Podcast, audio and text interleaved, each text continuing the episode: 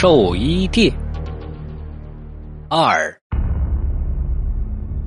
呃，老头子，老头子啊！天还没亮，严嵩便听到了老母亲的哭喊声：“妈，出什么事儿了？”当看到倒在梳妆台前的爸爸，严嵩顿时一阵脑子空白。怎么会呢？老爷子毫无征兆的走了，一家人在伤心和疲惫中。完成了老爷子的葬礼。妈，你别哭了，爸爸可能前几天就是回光返照，想穿件喜欢的寿衣走。别哭了，爸爸今年八十多岁了，是喜丧啊。还有，这爸临终前唯一的愿望就是想穿件自己喜欢的长袍子走，可你却偏偏不同意。那。你说现在这寿衣咱们该怎么办呢？你爸是脑子被魂迷住了，我看这件寿衣是件邪物，要不得。说完，便拿起桌子上的打火机，准备烧掉寿衣。住手！突然一声大喝惊住了所有的人。只见门口突然出现了一位道士打扮的人物。你是谁？凭什么管我们的家事？严嵩有些不满的说道：“如果我告诉你，这衣服上有老爷子的魂魄，你还要烧吗？你到底是谁？你想干什么？我只是一个游方的道士，今天刚好到了贵地，却看到这件寿衣上有魂魄存在，特意提醒各位一下。”我们凭什么相信你？就凭一九二六年五月二十八日，二零二一年十一月十三日，道士神气的说道。顿时啊，这一家人惊得不行。大师，您快进来坐。您说这件寿衣上有我爸的魂魄，是真的吗？严嵩立马拉着道士进屋。原来。刚才老道说的正是严大爷的生辰和逝世的时间。来，把寿衣给我。道士伸手便拿过严大妈手上的寿衣，但令他们奇怪的是，道士竟然自己穿上了那件寿衣。臭道士，你到底在玩什么花样啊？严嵩忍不住说道。老道士突然深感舒畅。仿佛年轻了几十岁一样。我要回去拿一些法器过来，帮你们召唤他的魂魄上来。说完，老道士想走，严嵩立马拦住：“你到底是谁？你想把我爸的魂魄怎么样？要走可以，不过你必须先把这件寿衣给脱下来。”突然间，老道笑了。小伙子，你老爸是回不来了，而且这件寿衣本来就是我的。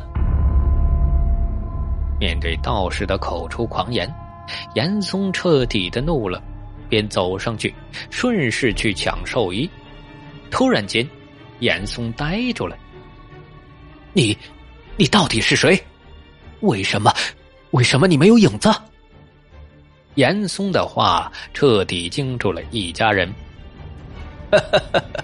小伙子，我提醒过你呀，要你爸不要随意的穿寿衣，这只怪你爸命该如此了。你，你就是卖寿衣的老头原来是你搞的鬼！你的脸。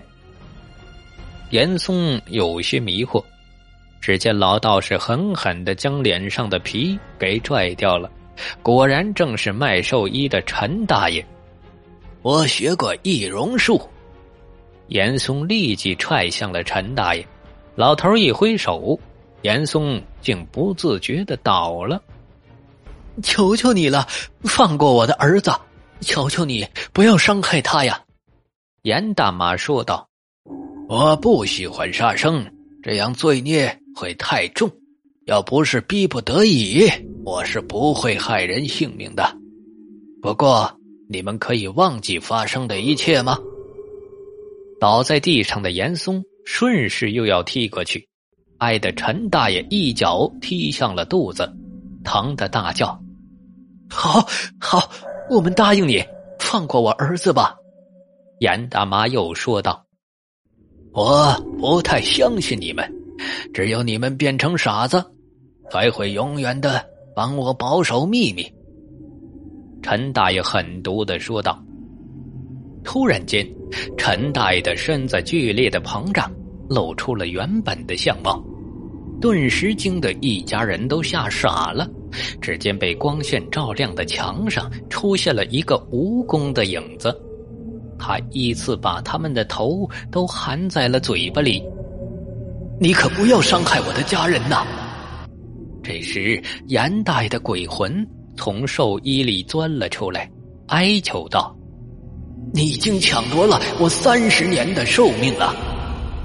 放心，我不会害他们，只是吸掉了他们的记忆而已。说完，便满意的走了。哈哈哈哈年轻的感觉真好。只留下了严大爷的鬼魂，无助的望着自己的家人，可是恍如触摸到空气一般。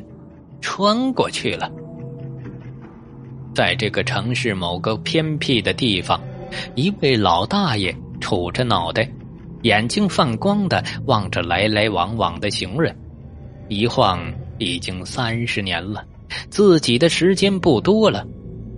大爷，买件寿衣，什么款式的呀？